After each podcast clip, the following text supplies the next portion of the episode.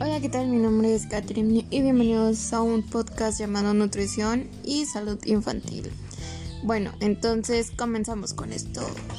Dentro de este grupo resaltan los menores de 4 años porque son los de mayor riesgo nutricional debido a que su mayor requerimiento energético y a la limitada capacidad del estómago para consumir los alimentos que necesitan en tres o cuatro tiempos de comida.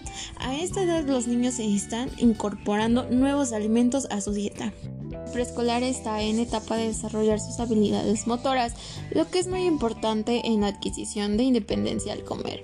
Es por eso que deben seguir las siguientes recomendaciones. 1. Brindar las comidas con ambiente familiar, tranquilo y de cariño. 2. Dar alimentos que se les sean familiares porque los niños aceptarán mejor aquellos alimentos que consumen sus padres. 3. Cada nuevo alimento que se le incorpore a la dieta debe darse gradualmente preferido a los alimentos y no dar en exceso. 4. Ofrecer alimentos en trozos pequeños. De esta manera será más fácil utilizar la cuchara y el tenedor y desarrollar independencia al comer. 5. Deben evitarse los alimentos con sabores muy fuertes y comidas muy condimentadas.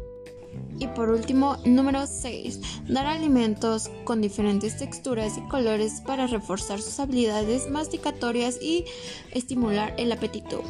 Y bueno, llegamos a nuestro cierre de este podcast.